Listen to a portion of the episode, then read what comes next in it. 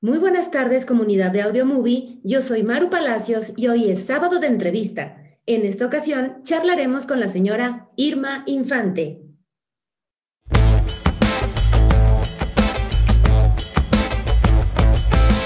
Desde su concepción, vivió en un mundo lleno de música y grandes personajes de la época de oro del cine mexicano. Hija del legendario llamado Pedro Infante e Irma Dorantes, Irma Infante nos cuenta su niñez y vida dentro del mundo de la actuación y el doblaje. Damos paso a esta entrevista solo por audiomovie.mx.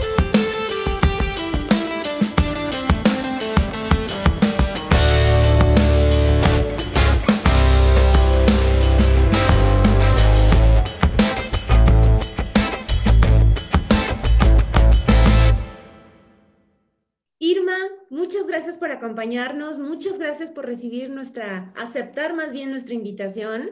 Muchas gracias, estamos muy halagados de tenerte con nosotros. Al contrario, Maru, ya sabes que con todo cariño y siempre a la orden, cuando quieran. Ay, muchas gracias, Irmita. Irma, nos gustaría saber cómo fue tu, tu incursión en el mundo artístico. Pues fue una cosa muy rara, se puede decir, no, no rara, pues fue genética, sencillamente genética. Yo, eh, mis ambos padres, actores, cantantes, artistas de toda su vida, mi mamá desde niña, mi papá también desde niño porque eh, mi abuelo tenía una orquesta y, y, que se llamaba La Rabia. Entonces, eh, cuando, bueno, ya estaba más grandecito, pero cuando faltaba que el del toro loche, ahí entraba mi papá. Que faltaba no sé quién, que el del violín, ahí iba ahí. Entonces, yo crecí, bueno, desde antes de nacer, a mí me arrullaban con música, con mariachi, con películas, con foros de cine, con muchas cosas. Eh, fui muy privilegiada, la verdad, y, y pues me siento muy bendecida por, por estar en, este, en, este, en este medio que pues es tan difícil, pero es como cuando es uno es hijo de la mala vida, ya sabes. Pégame, pero no me dejes. Entonces, este, así soy yo, porque sí se batalla mucho en esta carrera, la verdad.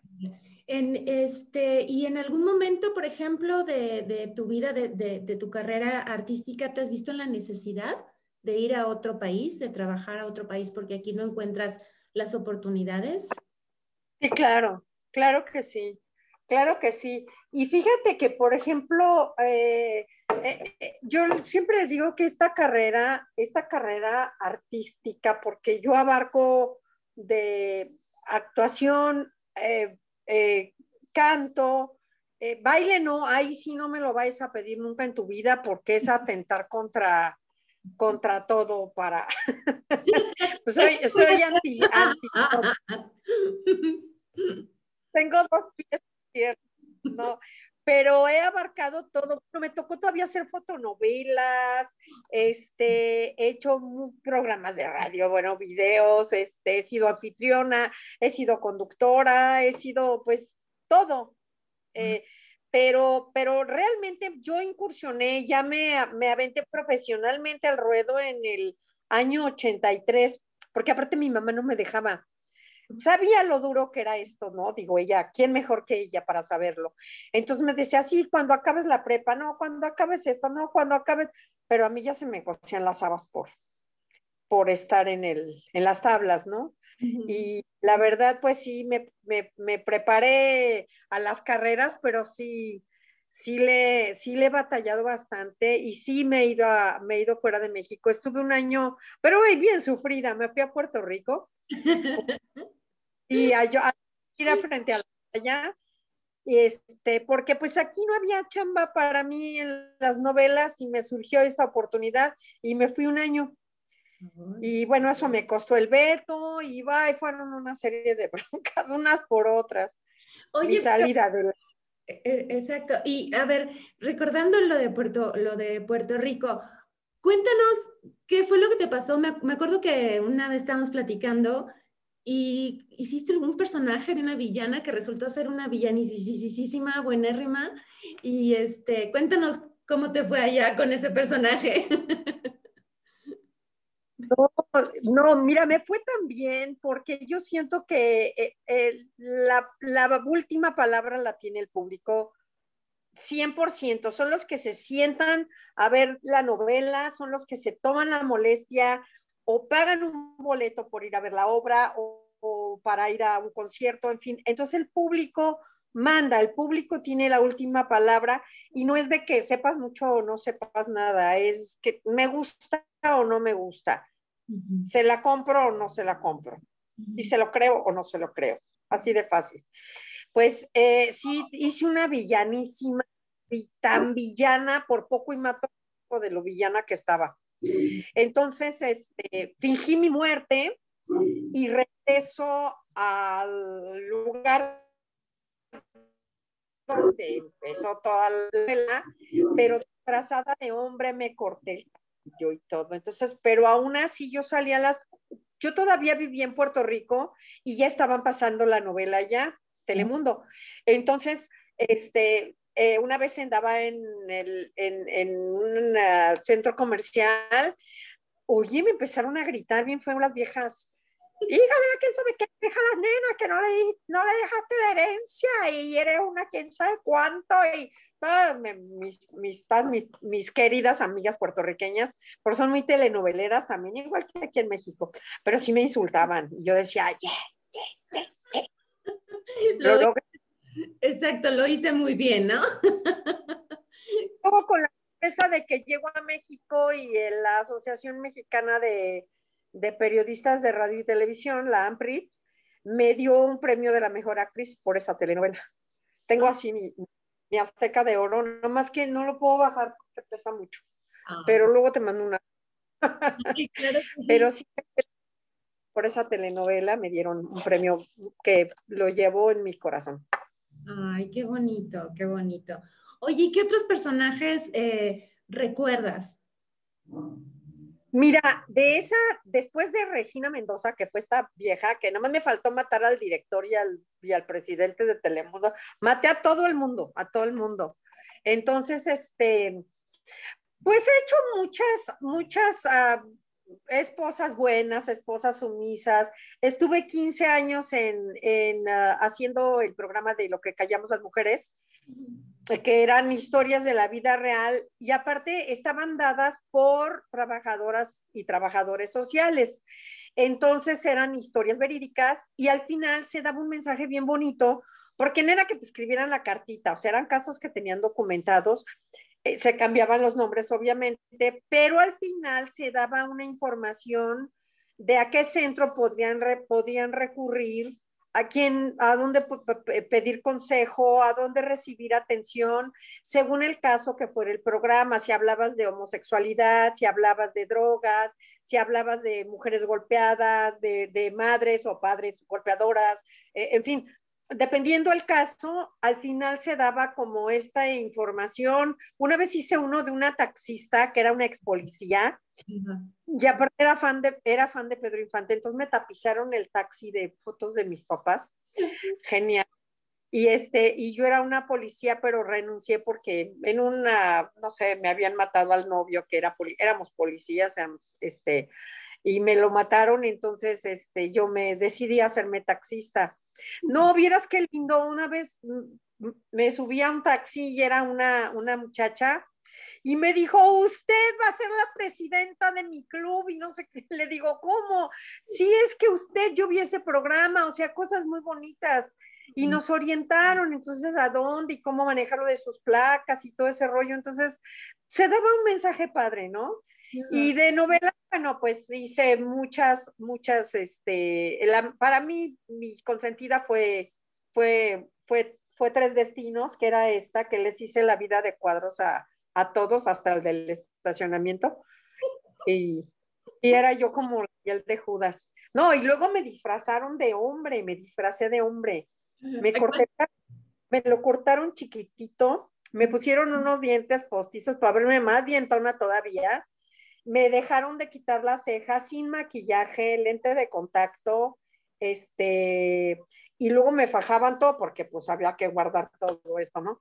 Y mis trajes eh, tenían chaleco de como de una espuma para disimular un poco el busto y los zapatos eran como cuatro números más grandes. Yo calzo muy chico y me ponían unos patotas que me andaba yo matando pero, y con el calor, cuando hacíamos locaciones en la calle, estábamos a 40 grados y yo con los chalecos y las vendas y las calcetas, no, pero una experiencia maravillosa. Y, y sí, también era malo porque entonces regresé como mafioso, un mafioso italiano que tenía su antro.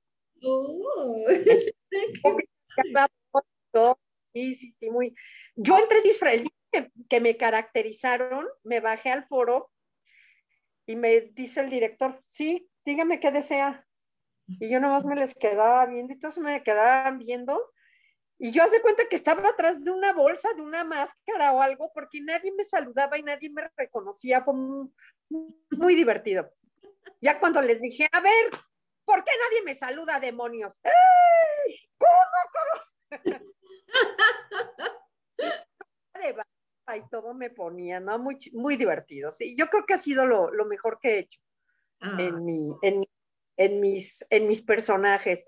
Y bueno, tengo otro en teatro muy, muy consentido, que este, he hecho pastorelas para Miguel Sabido por 35 años. Llevo haciendo Entonces yo siempre he sido la, como la guía. Yo a Miguel le decía, mira, yo soy un relajo soy muy, muy bromista, muy, déjame hacer un diablo. No, con esa cara de ser diablo. Y yo, ay, Miguel, no seas gacho. Pues nunca me dejó hacer el diablo. Entonces yo hago, la, como la pastora mayor, soy como la guía de los pastores que a cada rato el diablo viene y nos pone tentaciones y nos pone tentaciones y yo los voy guiando y les canto y arrollamos al niño y pues la historia que ya conocemos, ¿no? Pero es una, se puede decir que es una comedia musical mexicana, con música, con mariachi, o sea, muy, muy linda, muy lindas producciones. Y pues sí, cumplimos el año pasado, eh, no, en el 19, 35 años de hacer Pastorela. Wow, muchos años. Amo ese personaje, lo amo. A veces, según la pastorela, me llamo Dorotea, Gila, Irma, según, ya tengo mucho. Pero amo ese personaje, lo, lo, lo tengo también en mi, en mi corazón porque, porque es una obra que adoro. Ay, qué bonito. Oye, Irma, ¿y cómo nace tu gusto por la música? Pues mira, yo creo que volvemos a lo mismo. Siempre a mí, desde que yo creo que estaba en la panza de mi mamá, pues yo escuché música y mariachi y cantaba mi papá y mi mamá cantaba también. Mi mamá canta desde niña mi abuelita me cantaba, mi abuelita era muy, muy afinada también, una afinación perfecta. Y, y, pues a mí yo no sé por qué a mí se me dio, te digo que yo creo que es un poco genética, pero, pero se me dio el gusto y, y siempre he podido cantar. No me preguntes cómo, pero siempre pude cantar y siempre fui afinada, porque ya los maestros ya los tuve ya ya grande, ya después. Y me pusieron a estudiar piano y estudié. El ballet fue genial, yo parecía hipopótamo en el ballet, pero también estudié ballet y región español. Soy buena para las castañuelas, pero no me digas que zapateé porque me puedo matar. Pero yo creo pues fue todo junto, ¿no? Porque la actuación, la música, tú cuando cantas una canción también la estás actuando, cuentas historias de tres minutos y las interpretas, pues cómo la proyectas, cómo les, cómo les puedes, eh, eh, te, puedes meter a la gente, cómo puedes mandar esa energía si tú no la sientes, ¿no? Entonces, también es, es una parte de la actuación. Tienes mucha razón en lo que dices, la música se tiene que sentir definitivamente, ¿no? Porque se, se, actúa y, y, pues bueno, o sea, si sale del alma, lo, lo crees, ¿no? Lo transmites. ¿no? Y, digo, entiendo perfecto esa parte, digo, eh, el señor Pedro Infante, pues ahora sí que cantaba rete bonito, ¿no? Y, obviamente eh, entiendo perfectamente ese, ese, lado genético, pero, pero cuando dices, a esto me quiero dedicar, porque esto de verdad me gusta, ¿no? Ya no es tanto por, por lo que heredaste ni por lo que viste, sino dices, esto es para mí. ¿Cómo, empiezas, cómo empiezas ahí tu carrera? Bueno, hay una anécdota que me, pues medio yo como que me acuerdo, mi mamá estaba en el teatro, hacia, antes había mucho teatro de revista, o sea, cantaba fulano, perengano, sotana, verdad, como lo, lo, llegaron a hacer en el Teatro Blanquita, antes se hacía en el Teatro Iris o en el Teatro Lírico, que después del otro, ya, bueno, ya fue Teatro de la Ciudad y todo ese rollo. Pero estaban en un teatro, estaban en otro, mi papá se llegó a presentar en el Lírico también, con Jorge Negrete, en fin. El caso es que íbamos a ver a mi mamá, se llamaban revistas, eran, era un teatro de revista, entonces se salían las bailarinas, salía el mago, salían los cómicos, los comediantes, salía la cantanta más popular, el cantante más popular y así, ¿no? Entonces se llenaba el, el, espectáculo y era muy bonito. Entonces iba, iba yo chiquita, eh, yo de haber tenido unos cuatro años, yo creo, por ahí, tres, no sé. Y, y en algún momento mi, mi mamá alterna, alternó con Cuco Sánchez. Entonces yo la vi así, con su vestido largo, y el mariachi atrás y la música, o sea, a mí me, como que me impactó y yo decía de chiquita así con mucha convicción, ¿y qué vas a, me preguntaban, ¿y qué, y qué quieres ser de grande, Irmita? Y yo, yo voy a cantar con mi vestido bajado, con mi, con Cuco Chánchez y María. Punto. Punto. Qué padre y ahí lo decidí. Después mi mamá sí me desanimó mucho, te digo, por lo mismo de todas las peripecias que pasa y es, es, es, rudo, es difícil eh, brincar tanto, tantos obstáculos, tantas envidias, hay mucho rollo, ¿no? Hay, entonces, a lo mejor por eso yo no tengo una trayectoria así que dijeras, ay, es la number one de México. No, mi carrera te lo digo con, toda, con todo el orgullo, ¿eh? mi carrera es muy modesta, pero, pero es mía. No se la debo a nadie.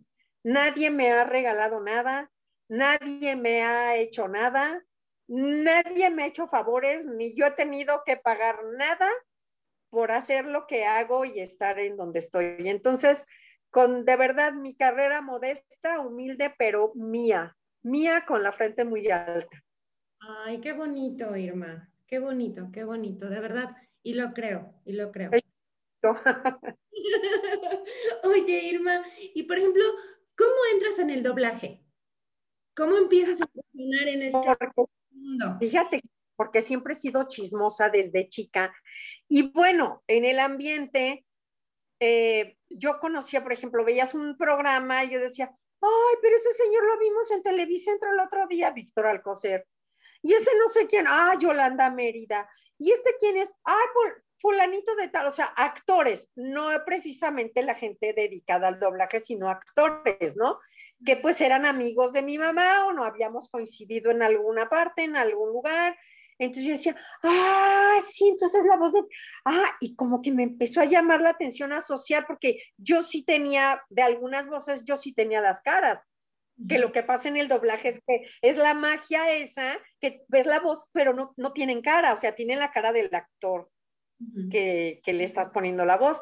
Entonces yo muchas caras sí las tenía y ya conocía a José Antonio Cosío y a Belia Vegar y ah, conocía a todos, a Domitila, que ay, era la que salía de Domitila y era Lucilita de Córdoba, y así nos fuimos enredando y siempre me llamó mucho la atención, entonces me entero que Humberto Vélez tenía su escuela, abrió su estudio, eh, y me fui, me inscribí, hice mi examen de admisión, no creas que me admitieron así por mi, porque me peino muy bonito, no, hice mi examen de admisión.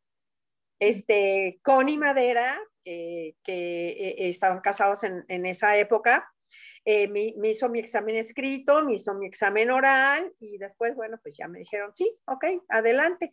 Entonces ahí estudié hasta que, bueno, la escuela por alguna razón terminó y se cerró y me quedé así porque yo siempre, te digo, me ha llamado mucho la atención. Luego, ah, una vez alterné con, ah, mi ídolo que era Alf. Yo moría con Alf porque lo veía con mis hijos estaban chiquitos, entonces yo, Alf, bueno, lo adoraba porque era un cretino simpaticísimo. Y, y yo sabía que Emilio Guerrero, eh, bueno, primero fue creo que el señor segundo el que le hizo la voz, pero a él no lo conocí, pero después se la quedó Emilio Guerrero. Conozco a Emilio y salimos de esposos en un programa y me maltrataba y me pegaba. Era rete malo conmigo. Y yo le decía, pero tú eres maldito, no me puedes pegar. y, y más me dio así como que, ay, qué rico es hacer doblaje y hacer películas, y qué emoción. Y siempre me llamó la atención. Y bueno, cuando me voy dando cuenta de la industria que había aquí, pues, pues dije, no, de aquí soy, de aquí soy. Y bueno, la televisión pues ya había decaído bastante en esos años, hace 11 años, 10 años, 10 años. Estaba muy mal, empezaron a comprar producciones ya hechas, nada más con doblaje, brasileñas, turcas, de donde quisieras. Entonces dije, no, yo creo que de aquí soy y ya no me tengo que mover de aquí. A mí se me hace. Y la verdad no me puedo quejar, este, estoy muy, muy, muy contenta con mi, con mi nueva faceta, porque pues sigue siendo actor, ¿no? Finalmente. Sí, y es muy padre y, prácticamente entras a la sala sin saber qué, está, qué, qué pasa en la escena, ¿no? O sea, uno tienes que irlo adivinando con la, con las, ¿cómo se llama? Las, la gesticulación del actor, ¿no? Para dar los, los tonos. Como te dicen los directores, cúbrele la carita, cúbrele los ojos, cúbrele la... sí, cúbrele. Pero ¿cómo? No, pero en verdad sí, sí estudié, sí estudié y, y con ayuda de, de, digo, soy actriz, pero he tenido la ayuda de, de, de, todos los directores, de la paciencia de, todo, de todos, el cariño de muchos.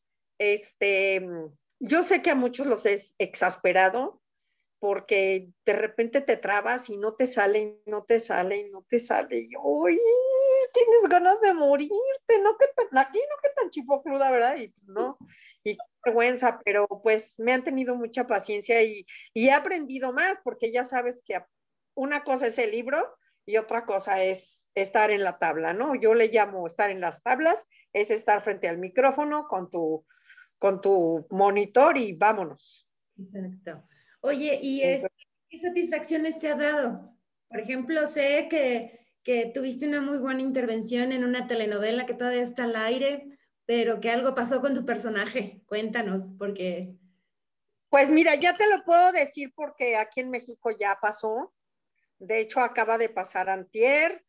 Eh, fue un, un, un, proyecto donde yo hice pilotos. Ya ves que de repente hace uno muchos pilotos y ya no sabes ni cuál hice, hace cuánto lo hice, no tengo idea.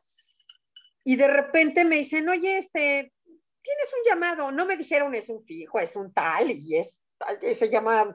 Nada, llegué y yo voy a grabar aquí en esta. Ah, dijiste, yo hice el piloto de esta. De hecho, era la escena que yo había hecho para el piloto. O para, no me acuerdo. Y era el, ese, el capítulo uno. Entonces dije, es que esto yo ya lo hice, yo ya lo viví, es un déjà vu, ¿qué onda? Y no, fue el, el, el de la escena que, que, me, con la que hice el casting, con, era del capítulo uno y con ese empecé. Entonces, pues mi sorpresa fue que cuando me di cuenta, era un señor personaje, era pues una protagonista, una villana que las amo, adoro a las villanas, yo hubiera sido bruja, digo, no me dejaron ser diablo, pero amo las villanas. Y, y bueno, fui llevada de la mano de, de Mauricio, de Mauricio Valverde, que lo quiero mucho, le mando besos, abrazos. Y mi personaje se fue metiendo y la novela en general, las actuaciones de todos mis compañeros en general ha sido impresionante. Digo, no porque lo hagan mal en otras, no, pero como que aquí se conjuntó también la historia que es muy importante, es muy fuerte, tiene ratos muy, a pesar de que es una novela de época, porque está ubicada en los 60 más o menos, eh, ay, qué horror, ya, ya hablo de época y yo estaba chica en los 60, o sea, qué vergüenza. Pero bueno, el caso es que eh, a pesar de todo eso, tiene, tiene, la trama mueve cosas muy, muy fuertes, muy importantes, y la gente se atrapó, la gente quedó atrapada en la novela. Bueno, en, el Facebook hay páginas, se pelean por los galanes, se pelean, le dicen de cosas a los malos, este, luego se burlan hasta de los buenos, o sea, es todo un, un chismorreadero maravilloso en esas páginas. Yo lo disfruto mucho porque también pasé de lo odiosa que me odiaban, que me encantaba que me odiaran. Este, después ya me volví buena, pero con la tristísima, tristísima noticia que mi señora actriz, este, Bajide Persin, no sé cómo se pronuncia, pero debe ser Persin, este, eh, pues le regresó un cáncer que ella había tenido hace tiempo y, y no sabemos, yo no sé más que eso y que iba a empezar tratamiento. Le pido a Dios por ella porque le salga bien y que salga adelante de este problema, pero si está enfermita, entonces eh, pues tuvieron que reescribir y cambiar todo, pero es escritora, sabes qué, qué es eso, lo que significa que te volteen la historia al revés porque uno de tus personajes principales ya no está. Entonces, pues sí, todos se pusieron de cabeza y este, y pues finalmente murió, la mataron, nos, nos mataron a ella y a mí, porque ella abrió la boca y yo puje. Entonces, nos mataron, yo le ayudé, nos mataron las dos y este y bueno sigue la historia pero todo el mundo está yo estoy enganchadísima tú no sabes cómo hablo con la tele.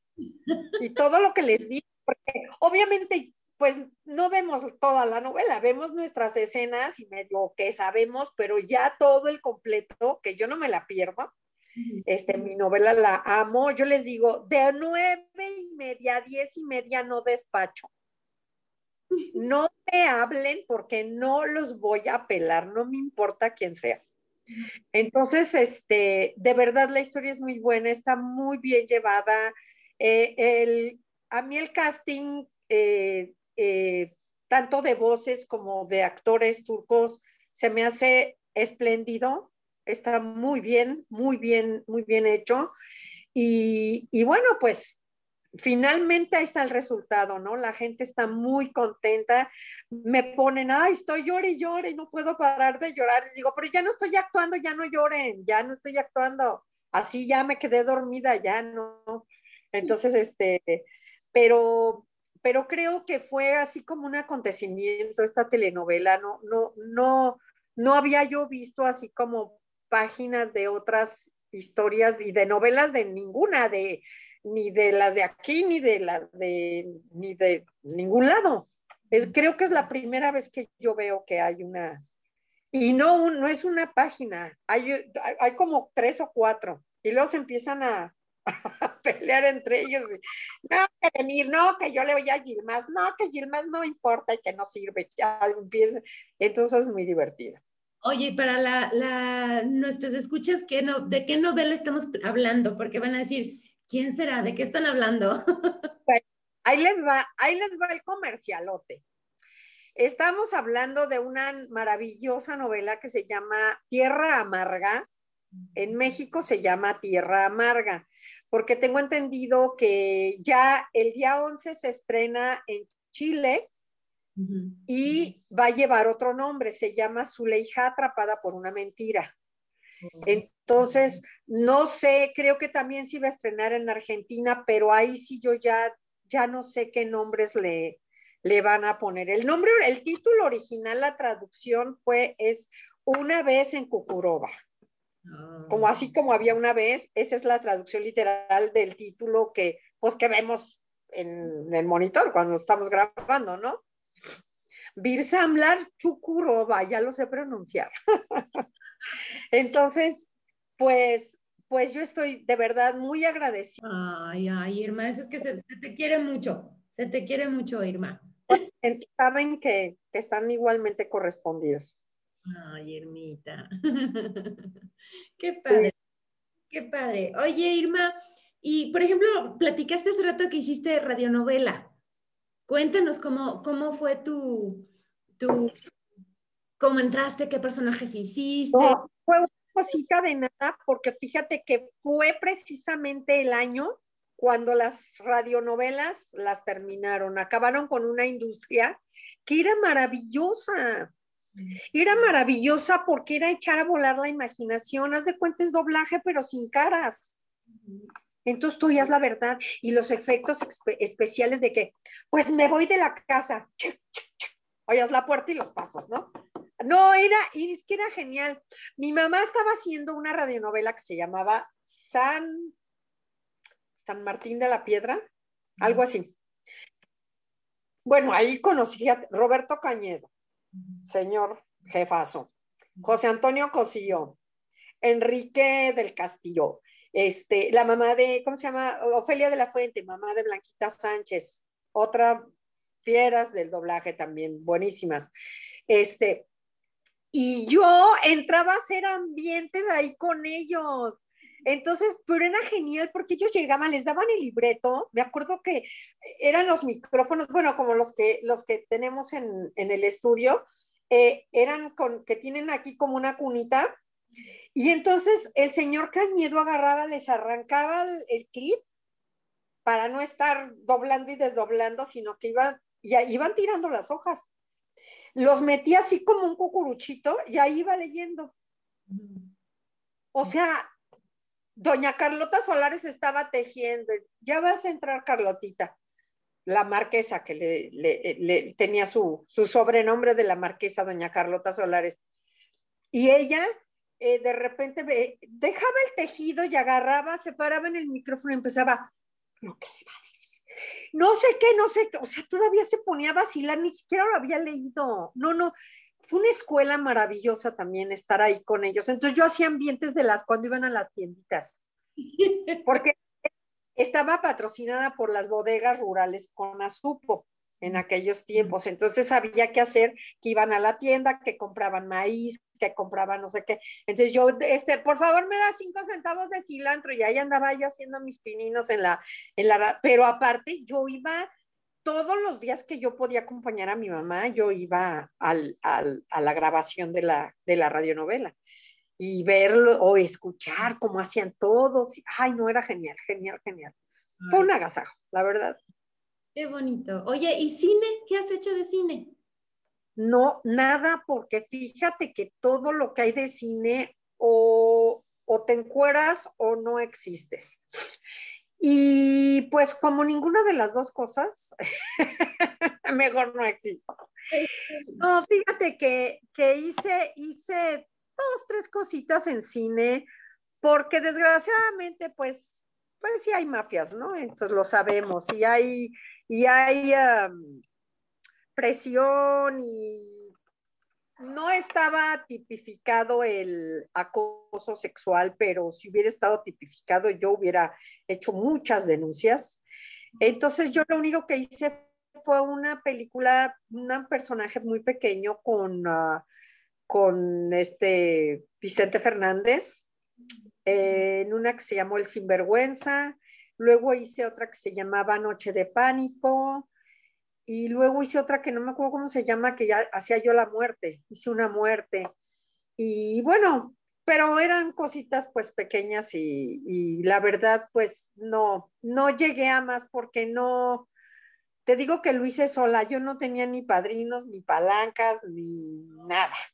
Entonces, y estuvo bien porque aparte fue cuando la industria ya se fue de plano a pique y pues luego resurgió con el nuevo cine mexicano y pues estaba yo en una edad difícil que ni eres la dama joven, ni eres la abuelita, ¿sí me explico? Y, y, como que no había muchos personajes de mi edad, también eso influyó. Mm. Entonces, no sé, no sé por qué no me tocó. Yo creo que no me toca, punto, así de fácil. Pero me han tocado otras cosas maravillosas, entonces pues eh, pude ser mamá, pude, puedo ser abuela, este, entonces pues estoy muy contenta, estudio mis idiomas, tejo, pinto, cor, eh, bordo, este, doy mis clases de canto, o sea, tengo una vida, la verdad, muy, muy linda, muy bendecida y, pues estoy muy tranquila y muy contenta. Ay, qué bueno, Irma. En algún momento eh, de, esta plática eh, me hiciste pensar que, te fue difícil, que quizá tu, carrera fue un poco difícil por ser hija de, Pedro Infante y de Irma Dorantes. O, mira, no no sé, fíjate que nunca lo he analizado. ¿Por qué no me pongo a pensar en lo, en, lo que hubiera sido, no? Pero yo, yo sencillamente digo, bueno, ¿saben qué? No me tocaba, por algo no me tocaba, ¿para qué me quiebro la cabeza?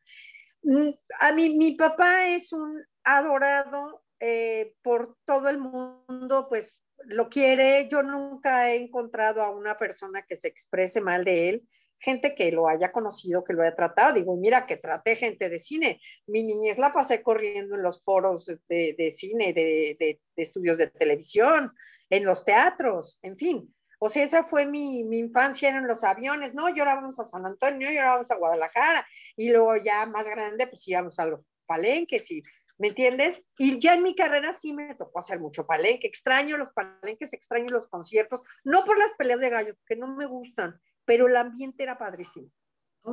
Era muy divertido, muy este, bueno, ahora ya no podemos ir ni a la farmacia, entonces, ¿para qué digo? Esperemos que pronto ya se reactive toda, pues, la, Yo, la salud. extraño mucho los conciertos, extraño mucho el contacto con, con la gente. Me escriben mucho a mi página y la verdad me ponen, ay, ¿dónde anda señora? Le extrañamos mucho, ya no ha hecho tele y no sé qué, y nada más, este, bueno, lo del doblaje, pero no la hemos visto y la queremos en Houston, y la queremos en Chicago y la queremos no sé dónde. Digo, pues sí, pero aparte con esta pandemia no, ni nos dejan hacer eventos, entonces esperemos que sí, porque sí, a mí me gusta mucho eh, interactuar con la gente cuando yo, yo hago conciertos, este, si me canso, me quito los zapatos. Si me da la gana, me bajo del escenario, pongo a cantar al señor de junto. O sea, nunca sé qué va a pasar. Nunca sé qué voy a hacer. Nunca sé. nunca sé en qué va a acabar esa función.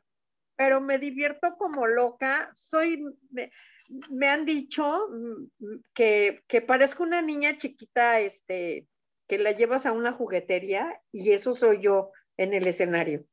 Es así como en, en mi palacio encantado, mi lugar favorito es el escenario, sí. Ay, qué padre, ah, muy interesante lo que nos has contado, Irma. Permítenos irnos a un corte para que eh, entren algunas recomendaciones del contenido de nuestra página web. De la reflexión a la evolución todos los miércoles por Spotify, YouTube y demás plataformas de podcast.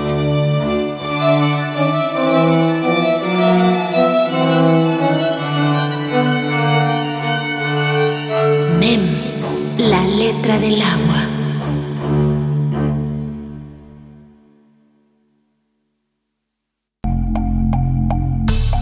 Parte de las historias de vida de algunos sobrevivientes del holocausto. Escúchalas en vivo en su página de Facebook y la repetición por audiomovie.mx.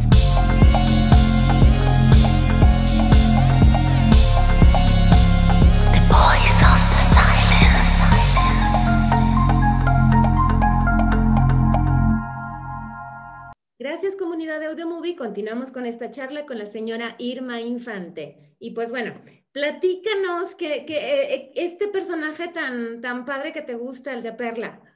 Fíjate que en esa novela eh, la dirigió Antulio Jiménez Pons.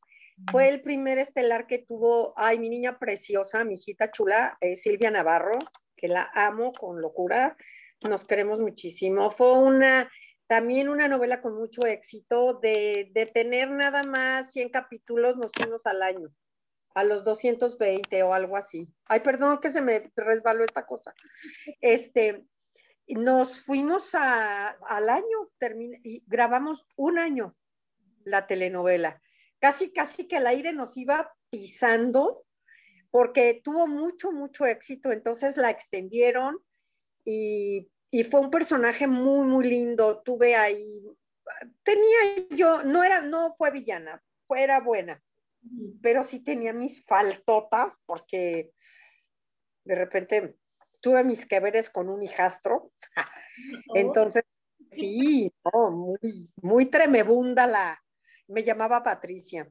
Y fue una experiencia maravillosa y te decía que cuando haces mucho televisión, sobre todo con personas como Antulio Jiménez Pons, que tiene una capacidad impresionante, un día te veía pasar y te decía, ¿qué cena vas a hacer? Ay, pues la fulanita de tal. Pero acuérdate que vienes de no sé dónde, no traías ese color en la boca. ¡Eh! O sea, ¿qué? Oh, mira. Y el copete no lo traías así, lo traías más para atrás. Y yo de, uh. Y tenemos, hay un departamento de continuidad que tiene que ver que vayas vestido igual. Si traes el, el cabello así, así se tiene que quedar. Si hay un corte o algo, no te mueves, porque ahí retomas, ¿no? Cuando hay una edición. Entonces, todo eso se va aprendiendo. Entonces, mis directores de repente se ríen porque les digo, ya vieron el sillón ese, está roto y no le ponen un cojín, no lo tapan, está despedazado. Yo con mi ojo ya de, pues, aprendí del, aprendí del, del, del, del, pues, más picudo, ¿no? Que era Ampulio. Y les decía yo, a ver, ¿y por qué trae este peinado aquí en la casa? Sale y tiene otro y vuelve a entrar, o sea, sale, abre la puerta, entra no sé quién y trae otro peinado.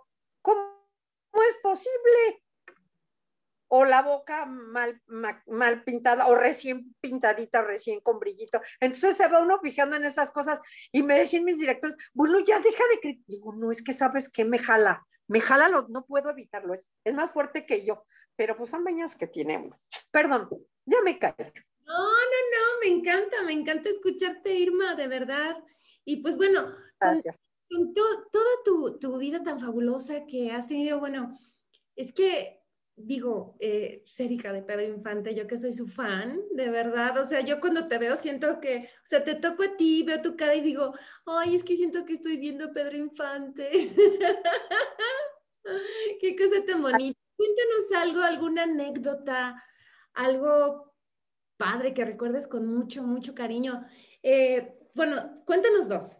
O sea, una que nos quieras compartir con cuando estaba en vida tu papá y otra cuando, no sé, alguna, eh, algo que te haya pasado en alguna escena, en alguna película, algo así. Porque de hecho yo, había, yo, yo leí que tú habías hecho una película, tuviste una intervención en una película con tu papá, cuando estabas más chica. Nunca. Jamás. Mi papá era más celoso. A mi mamá el día que se casaron la guardó y mi mamá no volvió a digo, iba a los foros de cine cuando mi papá nos mandaba, nos mandaba llamar o mandaba por nosotros o algo, pero no, nunca en la vida. Y te voy a fallar en la mitad de tu petición porque cuando yo cumplí dos años, eh, a las tres semanas fue el accidente. Wow. Entonces, no lo recuerdo. Tristemente, lo tengo omnipresente como todos ustedes y lo conozco a través de las películas y de lo que mi abuelita me platicaba. Mi mamá habla muy poco de él, es algo que siempre lo ha llevado en el contrafondo de su corazón y no, no cuenta tan fácil y yo no lo recuerdo. Pero sí me han pasado cosas incluso eh, en el estudio, ahí en, en, ¿puedo decir? Ay, claro. En París, en París, este, eh, bueno, el jefe, el jefe Daniel siempre dice que yo le rompo todas sus computadoras. Cuando yo entro a grabar, el otro hace como una interfase, que es la que, para que la gente sepa, es la que saca y mete el sonido tanto a mí como al director para que podamos grabar. Bueno, se echó a perder una de esas. Se traba la computadora tiro por viaje, este, se cae el micrófono, o sea, mi monitor no sirve, siempre pasa algo. y siempre le digo, es que es mi papá que me anda cuidando para que a ustedes no me traten mal.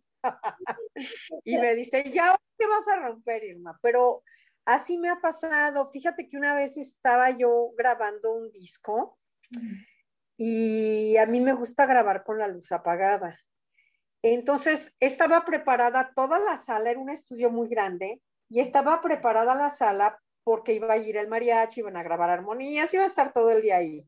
Pero entonces nada más teníamos las bases para ir poniendo las voces. Entonces les digo, por favor, me apagan la luz, pero estaba todo montado, ¿no? Micrófonos, sillas, todo, todo el estudio grande. le digo, apáguenme la luz. Y me dice uno de mis compañeros, me dice, ay, si ahorita va a venir la mano pachona y no sé qué, y te va a llevar.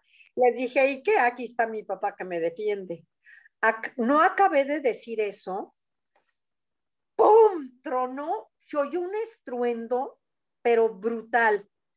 ¿Qué pasó? Se quemó el transformador de la calle. Mira, nada más porque Dios es grande, si el poli hubiera estado agarrado de la reja, ahí se queda.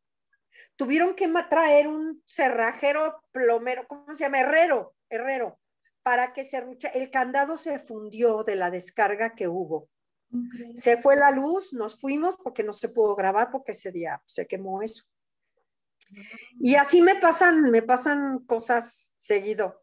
Ay, a ver, porque, porque quiere decir que él está conmigo, entonces se ríe. Memos, digo, este, Dani se ríe mucho porque me dice, a ver, hoy qué vas a romper, y me digo, no, dile a mi papá, a mí no me estés molestando. Y entonces, este, sí se, se divierte conmigo. Cuando de repente les digo, no le digas que soy yo, por favor, no le digas, no le digas que soy yo. Y ya con ese, ¿con quién estás? Con Irma. Ah, con razón. Y ya baja y arregla lo que haya que arreglar. Pero sí, y en cualquier parte me, me, me, ha pasado, o sea, sobre todo con las cuestiones electrónicas, ¿no? Me, me, pasa seguido, pero ese día de la descarga sí estuvo, estuvo feo porque gracias a Dios no hubo un accidente, pero no terminé de decir eso. Aquí está mi papá y me cuida. ¡Pum! Vale, se oyó. Igual fue coincidencia, no sé, pero sí me pasan. Don Pedro Infante, soy su fan. no, nos vayas a él sabe, él, yo creo que él, donde esté, él sabe que lo, que lo amamos y que lo queremos y que siempre va a ser añorado hasta los que no lo conocimos, ¿no? Porque él sí, pues sí me conoció, tengo fotos con él, tengo eh, toda mi, mi, historia, pues sí, pero, pero ¿dónde estaba, no? Yo no, no lo recuerdo, es, eso es una de las grandes tragedias de mi vida, es esa, no, no tener recuerdos de un regaño, de un apapacho, de un no, no tengo recuerdos. Y eso pues sí es muy triste, la verdad. Disculpa por mi, mi, mi, pregunta. No, no te preocupes, no, mira, me han preguntado. Ay, Irma, oye, pues yo creo, yo creo mucho en esas cosas, en, en, ese, en eso de la, de la energía, porque a mí también me han pasado muchas cosas así, ¿no?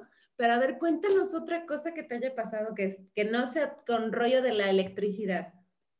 No, pues fíjate que una vez estaba yo, fui al dentista en la Ciudad de México y había muchísima gente. Era en una callecita muy, muy silenciosa que da a un eje vial al eje de Eugenia y en la colonia del Valle. Bueno, más bien es Bertis Narvarte, no sé.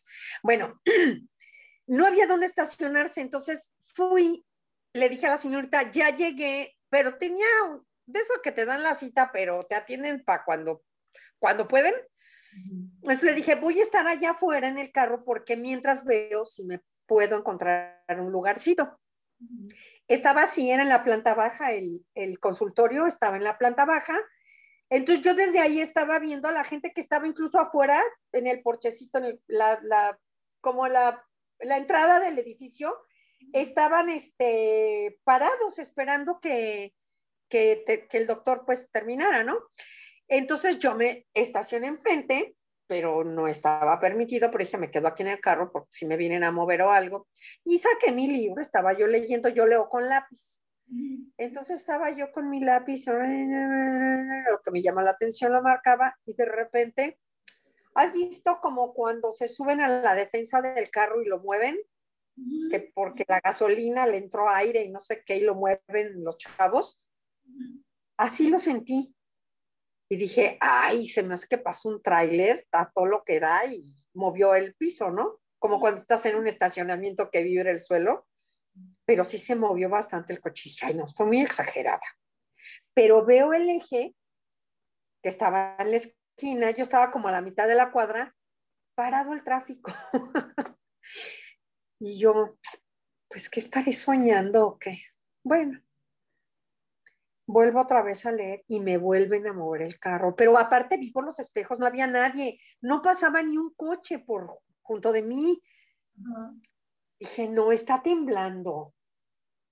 Pues no está temblando porque la gente está ahí parada. Hubieran salido corriendo del edificio.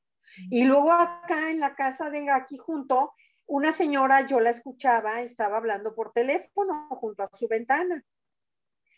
Y ninguna alarma. Y dije, se me hace que yo estoy loca. Entonces agarré mi gafete, lo puse en la visera y lo dejé de la bolita de donde viene el ganchito para prendértelo en la, en la ropa. La bolita esa quedó colgando de la visera. Dije, no, ahora o se mueve o, o yo estoy loca. Y este le vuelvo a leer y no sé qué. Mira, me movieron tan fuerte, tengo el libro todavía con el rayón que le di, y cómo se meneaba la, la, ruedita de mi, de mi portagafete, dije, no, bueno, ahora sí. Entonces me empecé a reír. Me, o sea, me dio entre risa nerviosa y no sé qué. Yo, a ver, ¿quién es? ¿Papá o mi abuelita? Mi hermano Pedro acababa de fallecer, tenía como pues, unos cuantos meses. Y hasta todavía volteé pero no sé por qué mi inconsciente me llevó a voltear hacia, al asiento de atrás. ¿Por qué no lo, no lo dije junto? No lo sé. Pues te dije, bueno, a ver, ¿quién es? ¿Quién de ustedes está aquí dándome lata? Ya, bájense o pásense para adelante, no vamos a estar jugando. Pero como si estuvieran ahí, y yo te lo juro, fue un, un movimiento que involuntario, no sé por qué volteé a regañarlos atrás. Mira, santo remedio. Ay, Dios santo. No me volvió a pasar nada, pero te digo, fueron como tres, cuatro veces porque hasta tengo el libro con el rayón y yo veía como la cosita, eran las 12 del día, o sea, tampoco dijeras, no, la hora de las brujas, no, en el día, tranquilo. Pero a mí me dio risa, entonces yo creo que si alguien me quiso, ah, porque aparte también, en otra de esas, dije, no, alguien está abajo del coche y me quieren asaltar, porque también, a eso sí les tengo miedo, a los vivos, a eso sí les tengo miedo, al muerto. Entonces, de así como de, como de misión imposible, se mueve el carro, abro la puerta y me cuelgo así la cabeza para ver por eso. Nadie. O sea, nunca hubo nadie. Entonces ya dije, no, bueno, a ver quién está jugando conmigo. Mi papá, mi abuelito, mi hermano, a ver quién. Y pues ya los regañé, les dije, ya a ver si pasan para adelante para que no me estén haciendo voltear y no sé qué. Ya, tranquilos. Y ahí se acabó. Pero sí me han pasado cosas así que, pero lo que bueno es que no soy miedosa, no, no, no tengo miedo. Entonces así como que andas de decir, ay, qué chiste, no tiene miedo. Entonces ya no me pasa. pero sí tuve, he tenido esas experiencias, pero lo, lo, sí con la electrónica y es algo muy chistoso, muy, muy chistoso. Daniel se muere cada vez que le hablan donde estoy grabando porque dice, a ver, ahora que rompiste, niña. Un día me, encuentra en el carro en el estacionamiento y me dice que, ¿qué, estás ¿qué vas a romper? Le digo, estoy en mi coche que estoy, no estoy rompiendo nada. qué, qué, grosero, así me dice el Dani, así me dice. La energía del infante te Sí, Inclusive, fíjate que gente que de repente, que una limpia, que no sé qué, me dice, es que no te puedo limpiar porque tienes una gente que ve la aura y todo eso. Yo soy, yo soy bastante escéptica, pero yo respeto, ¿no? Y no me burlo y la gente que se me ha acercado a decirme, yo se los agradezco y se los tomo a bien porque sé que es buena energía, ¿no? Lo que me están diciendo. Y me dicen, a ti no se te puede hacer nada porque tienes como un velo dorado, como una luz, y seguramente es tu papá que te está protegiendo. Entonces digo, pues qué bonito, pues síguele, papá. Vamos a romper el interfaz, la mínimo. Va a decir Rigo que qué la ¿verdad? Pero, pero sí, es lo, es lo único que me ha pasado y sí, y bueno, que siempre pienso en él y lo quiero mucho. Luego lo regaño, le digo, no tengo chamba, papá. Le quiero voltear su foto como en los tres García. Ya ves que se no, no si volteamos la foto del otro. Este, pero no, no, lo, no lo volteo, pero sí lo regaño. Y ah. este, y bueno, pues es, es, es, muy bonito, es muy bonito. Aparte de sentir cómo, cómo lo quiere la gente. Gente joven como tú, que hasta la fecha tengo una niñita que un día me llevaron, eh, eh, tenía como cuatro años, le dice a la mamá, dile a la señora quién es Pedro Infante. Y vuelta y me dice, mi novo. ¿Cómo crees? Y la cosita de mi novo. Ah, bueno, pues es su novio. Ay, no, yo. Y tengo mi club, de, mi club de madrastras, y porque hay unas que no me quieren y otras que sí me quieren. Entonces, tengo viudas y madrastras. Unas me adoptan y otras no. La verdad, yo se los agradezco mucho y toda mi familia, porque de verdad les digo, a veces en el panteón les he dicho, a ver, ustedes son más fieles a mi papá que a sus viejas, ¿verdad? Y a sus viejos, ¿verdad? Y ya Tom se muere de la risa, porque de verdad es un amor incondicional, sin discos nuevos, sin producciones nuevas, no hay novedad, sigue siendo él, nada más. Tenía un, carisma precioso, bello. Yo creo que yo he visto todas sus películas y las he visto muchas, muchas, muchas, muchas veces y las disfruto como si fuera la primera vez. Es, es, qué bonito, qué bonito, qué bonito que, que, haya sido tu papá? La verdad, yo, yo he vivido muy orgullosa. Me han hecho mucho, ¿cómo le llaman ahora? Mucho bullying. Me hicieron mucho bullying de chica, mucho, mucho, mucho. Sufrí mucho. Fui muy peleonera, muy bronca porque me molestaban mucho. Entonces, este, pues sí, Irmita la dirección, porque ya me había sonado a tres. Entonces, pues Irmita la dirección. Ni modo. El otro día le decía a un amigo, yo hice la primaria y la secundaria en la dirección, porque pues, ¿para qué me molestaban? Se metían con mi papá, ¿por qué se metían con mi papá? Entonces, sí, sí, sí batallé bastante, pero el amor que ahora ya de grande, ya cuando te, ya cuando eres consciente de quién es, de quién todo, porque todo lo fui aprendiendo. Eh, tuve experiencias terribles, por ejemplo, cuando me enteré cómo murió, cuando murió mi papá, o sea, yo me enteré a los seis años. Oh, Porque mi mamá me decía, papi, tu papi está en el cielo y en el avión. Y pues yo me quedé con esa idea. Yo no la cuestioné jamás, ni le pregunté, ni... No, pero a ver, pero a ver, ¿dónde? Pero a ver, ¿por qué? íbamos al panteón, pero yo tampoco preguntaba. O sea, era yo como muy, muy alivianada, ¿no? Es que cuando somos chicos no tenemos la conciencia, esa conciencia de la muerte, ¿no? Hasta que, hasta que. Pero aparte yo asociaba que íbamos a la tumba de papi a ver a papi lindo y papi lindo estaba en el, en el cielo, en el avión. O sea, para mí era como, no sé, yo nunca lo asocié.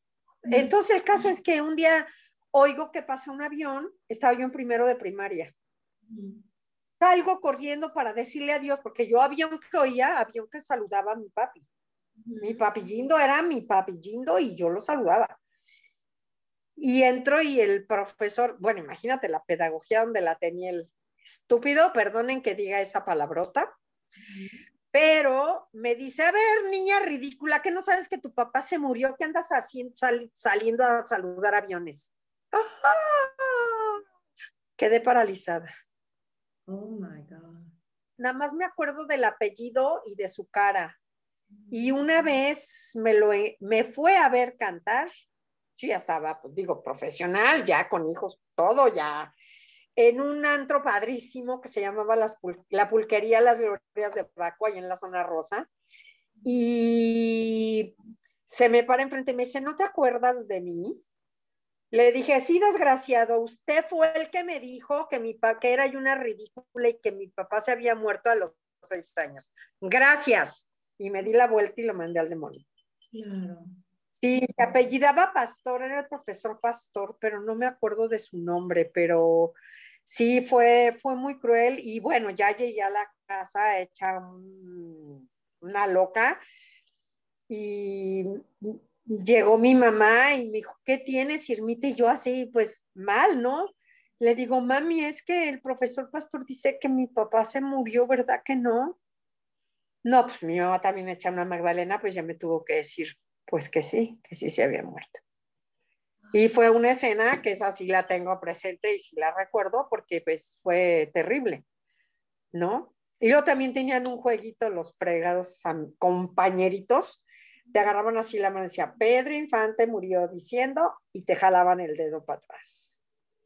Entonces yo escuchaba eso en el recreo, yo no veía si era hombre, si era mujer, si era alto, si era flaco, si era gordo, si era fuerte, si era más chico, más grande, yo no medía nada, yo me les iba encima como fuera y siempre firmita a la dirección.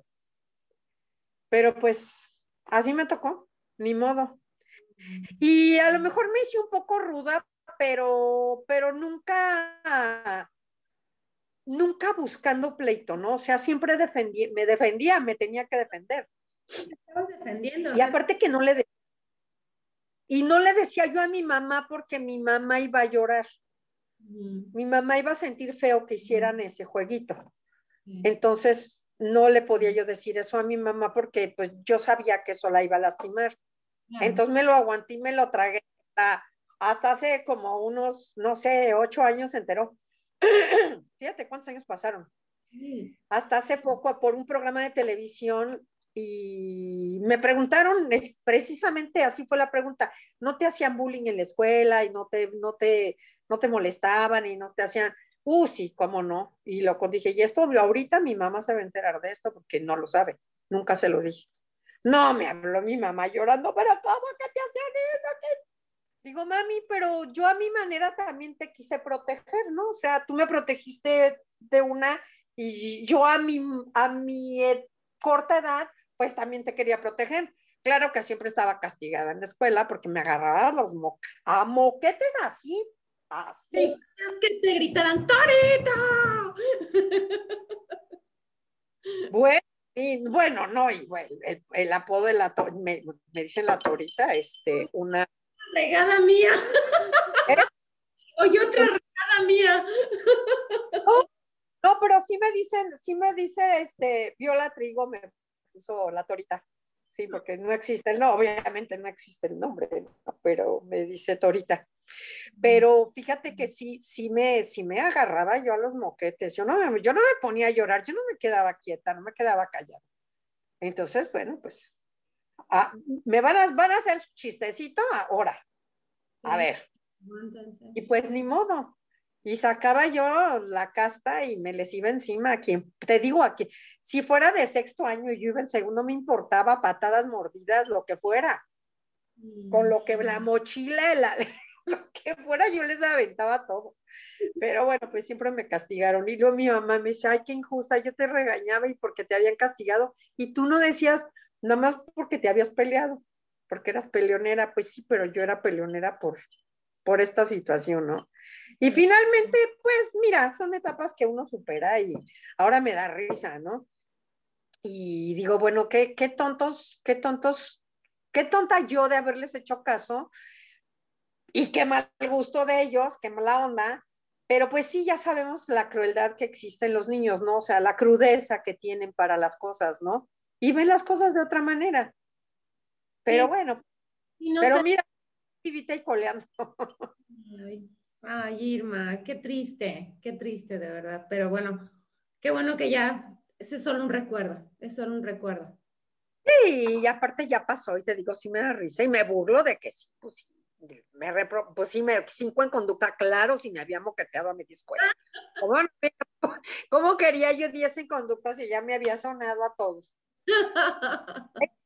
No, no me importaba y volaban las loncheras y no, las mochilas, era una cosa, zapatos, les aventaba todo, sí, no, era muy, muy brava, muy brava. Pero se me fue quitando, la vida te va, te va apaciguando. Sí, pero no, como niño te estabas defendiendo. Porque y también te digo, y inconscientemente yo, yo quería defender a mi mamá, que esto mi mamá no lo oiga, no lo vea, porque le va a doler, ¿no? Entonces, bueno, pues un instinto y, y no pasa nada. Pero el que no tiene perdón es el viejo este, porque ese sí estaba bastante crecidito como para decirme esas cosas, que era la verdad, pero no era la manera, ¿no? La manera, definitivamente no era. Entonces, pues te digo, por eso te digo que tenía la pedagogía, quién sabe dónde. la perdió en alguna fiesta. En algún... Y tú te atreví a irme a ver y a saludarme y se me para enfrente. Te juro nada más porque ya estoy grande y porque ya me porto bien, no le reventé la cara de una bofetada. Pero, ¿sabes qué fue mejor que se lo haya dicho? Porque Ah, se fue con la cola entre las patas. Ay, todavía le dije al capitán, capitán, esto es indeseable.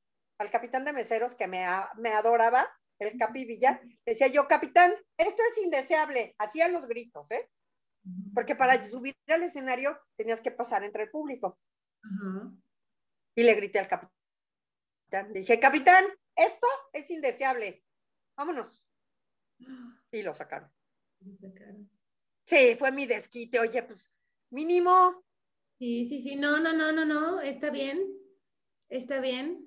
Está- No es que lo aplauda, pero Lo yo- traje por Ay. Y aparte solita fue y se me puso enfrente tan baboso. no, pues, Pensó que no, no me iba a acordar. Irma. Ay, Irma, pues Pues bueno, ya se nos terminó. Muchas gracias, Irma, por compartir. Bueno, tenemos, tenemos chance para vernos otro día y hacer otra cosa y ver otras cosas y te enseño un día mis bordados, mis pinturas, mis cosas, porque sí me gusta hacer muchas cosas. Y bueno, pues que me conozcan un poquito más. Sí, claro, claro que sí, es, es, es un, es, eres una señorona, Irma, eres una señorona. Y pues bueno, Ay, muchas gracias. Muchas, muchas gracias por compartir tu tiempo, por, por charlar, ¿no? Por, por, por, por platicarnos toda tu, tu experiencia, tu vida. Eres, un, eres, una, eres una gran persona. Yo te admiro mucho y este... Claro. muchas gracias. Pero es un, un poquito de, de muchas cosas que he vivido que muchos a lo mejor no me acuerdo, pero me iré acordando. Ah, Ya. Entonces, ¿eh? ya otra, entonces. Pues bueno. Te agradezco, te agradezco muchísimo a todo tu auditorio, a todo tu, a tu canal, a toda la gente que la ve. Esta mujer es maravillosa, trabajadorcísima. Es una jefa maravillosa, porque este, sí, también es mi jefa. Eh, y la verdad, sí, yo también te admiro mucho por todo el proyecto que emprendiste. Está haciendo una, una novela escrita por ella y dirigida por ella y ella no se los va a decir, pero yo soy una chismosa y este, como no me pagaron para que me callara, entonces yo les voy a pasar el chisme. Es una mujer talentosísima y muy, muy trabajadora y aparte de bella, tiene unas hijas bellas y es toda una gran amiga. Te quiero mucho, Maru. Muchas gracias. ¿eh? Un beso a todos y que Dios los bendiga. Todo mi corazón, todo mi corazón es de ustedes. Muchas gracias, Irma. De verdad, muchas gracias. Muy agradecida. Nos vemos pronto entonces. ¿Sí? Ya dijiste. Ok. Bye. Comunidad Audio Movie, muchas gracias por acompañarnos. Esto fue Sábado de Entrevista. Yo soy Maru Palacios y nos vemos para la próxima.